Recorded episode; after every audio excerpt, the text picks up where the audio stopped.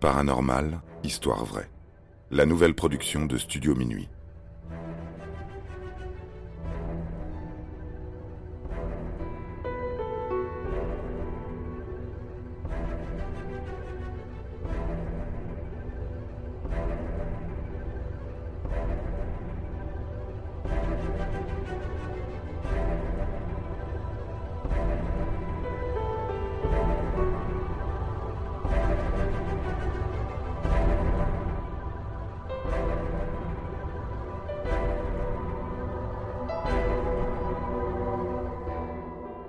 Les pouvoirs mystiques de Padre Pio.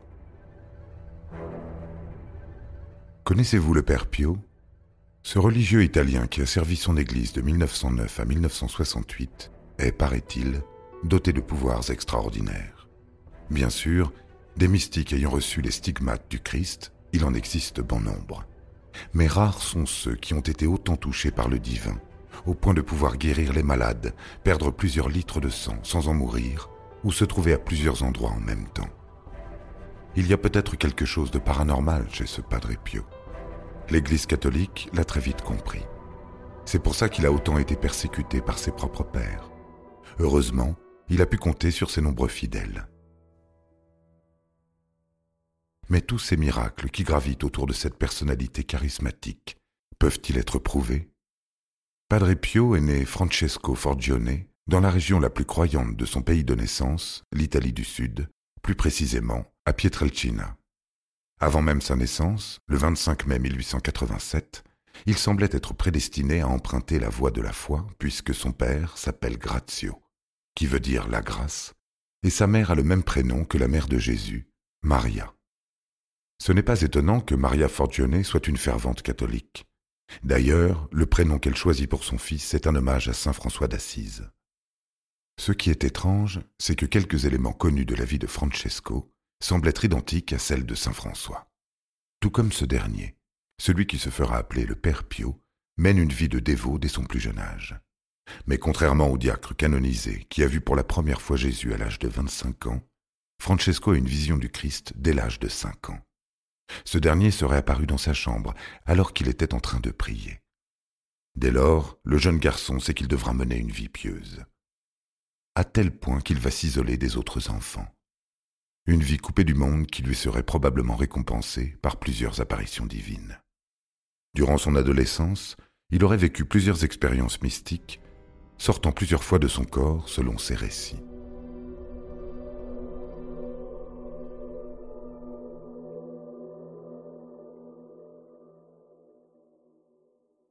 Si sa vie spirituelle semble exaltante, sa vie terrestre l'est beaucoup moins.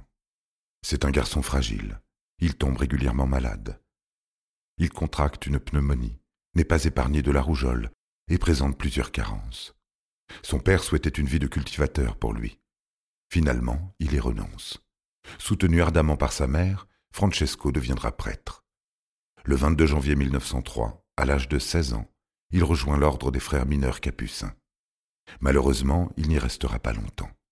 Sa santé fragile l'oblige à retourner auprès de sa famille. Il prend du retard sur sa formation et ne sera ordonné diacre que six ans plus tard, le 18 juillet 1909. Il prend le nom de frère Pio et officie dans le couvent de Morcone. Un an plus tard, il obtient le statut tant attendu par sa mère à la cathédrale de Bénévent en août 1910. C'est précisément à cette période que les apparitions mystiques vont s'intensifier.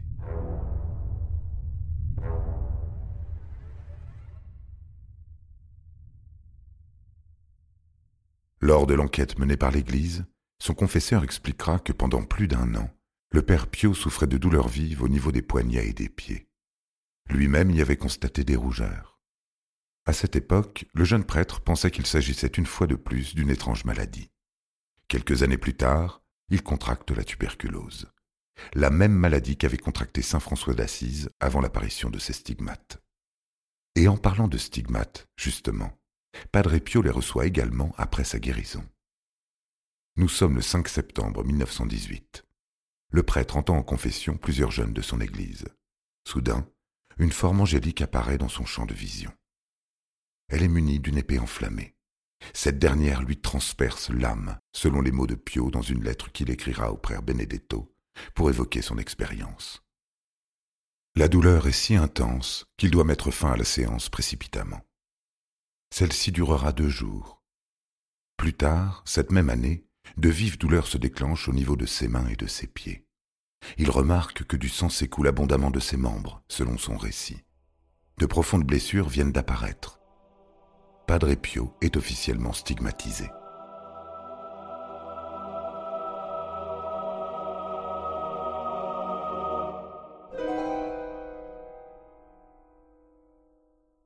Plutôt que de répandre la nouvelle, il préfère se cacher. Les marques du Christ crucifié le gênent. Plusieurs témoins affirmeront le voir porter régulièrement des mitaines rouges pour couvrir ses mains, mais aussi du tissu au niveau de ses pieds lorsqu'il devait retirer ses chaussures. L'expérience de l'ange et de son épée enflammée est un phénomène bien connu chez les catholiques. Cela s'appelle la transverbération. Il s'agit d'une étape mystique très importante chez les fidèles une forme de réponse divine à sa croyance. Cet acte, visiblement très douloureux, doit augmenter et purifier l'amour du croyant. Les stigmates qui s'ensuivent sont les réponses physiques de l'événement.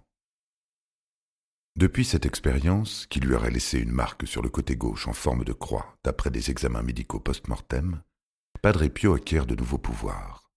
Selon plusieurs témoignages, le religieux aurait le don de bilocation, autrement dit, de se retrouver en même temps à deux endroits différents un pouvoir qui n'est pas sans rappeler l'idée que Dieu est omniscient.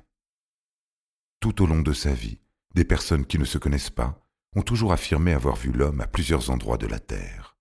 Pourtant, il a été prouvé que Pio n'avait jamais quitté sa paroisse de San Giovanni Rotondo jusqu'à sa mort. Le concerné lui-même ne comprend pas le phénomène. Plusieurs fois interrogé par les évêques dans le cadre de l'enquête du Vatican, il ne pourra donner aucune explication sur le phénomène. Il se rappelle avoir déjà fait une première expérience en 1905. Alors qu'il se trouvait en pleine messe avec ses autres frères capucins, son esprit aurait été transporté dans une maison où il a assisté à une scène de famille troublante. Un homme mourait alors que sa femme accouchait d'une petite fille.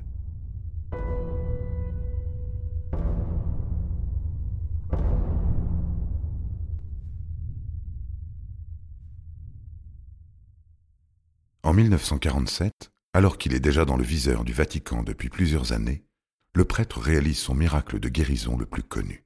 C'est celui exercé sur une petite fille du nom de Gemma. La petite, en visite à San Giovanni Rotondo avec sa grand-mère, présente un lourd handicap. Elle est née sans pupille oculaire.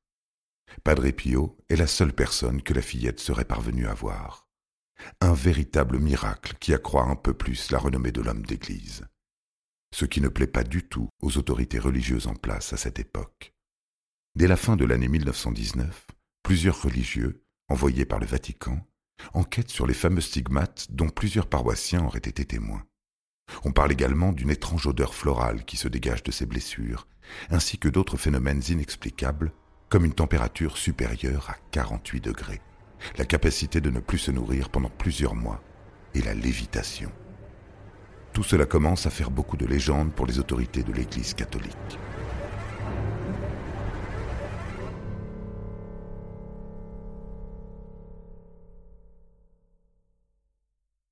Pour ces miracles, qui dans la logique de l'Église ne peuvent être que des preuves de l'existence de Dieu pour le commun des mortels, Padre Pio se verra interdire toute activité publique le 23 mai 1931. Ces messes ne pourront être célébrées qu'en plus petit nombre. Ce qui dérange surtout le Vatican, ce sont ces débordements de fidèles qui font le déplacement pour le voir. Selon les dires des autorités religieuses, cela ressemblerait presque à des émeutes.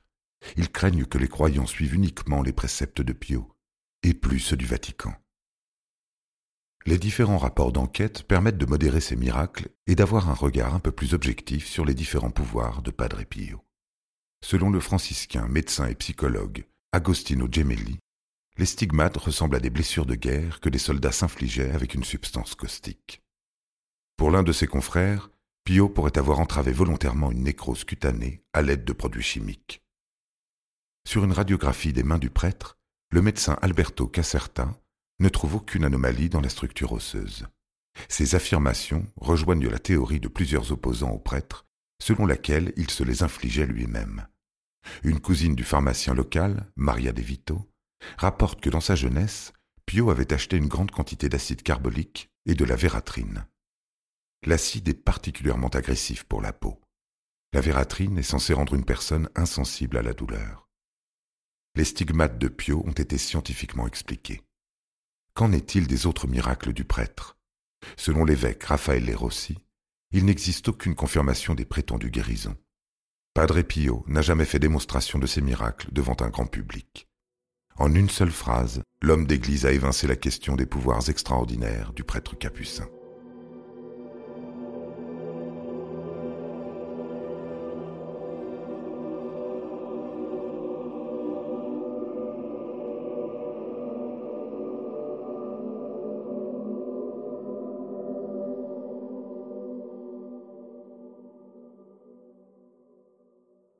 La non-confirmation scientifique des miracles permet de donner à la vérité un nombre infini de possibilités.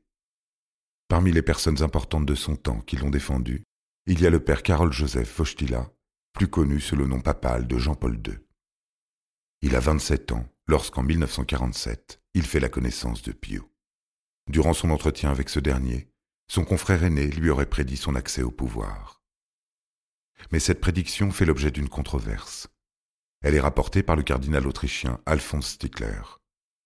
Cependant, le secrétaire Stanislav Dvivis et le biographe Georges Weigel nient tout en bloc.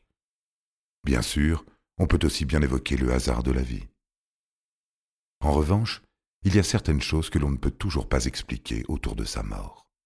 Le 22 septembre 1968, le Padre Pio s'éteint au crépuscule du cinquantenaire de ses stigmates. Après avoir reçu l'extrême onction, il décède naturellement quelques heures plus tard. De nombreux fidèles ont pu voir son corps exposé durant trois jours dans l'église Sainte-Marie des Grâces. Durant la procession de sa dépouille jusqu'à son enterrement, de nombreux témoins affirment avoir senti une odeur agréable flottant autour du corps du défunt.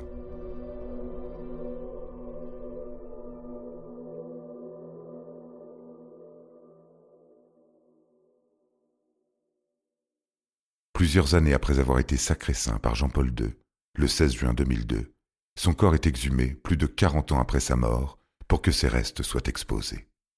Nous sommes le 3 mars 2008 et à la stupeur générale, le corps est étonnamment bien conservé. Seule la partie supérieure du crâne a subi quelques dommages. On ne retrouve sur lui aucun stigmate. En revanche, les ongles et les cheveux, qui sont les seules parties du corps continuant à pousser bien après le décès, sont restés intacts. C'est comme si le prêtre avait subi une manucure, selon l'archevêque d'Ambrosio. Dès lors, des milliers de fidèles peuvent rendre hommage au corps du saint homme à la basilique Saint-Pierre de Rome.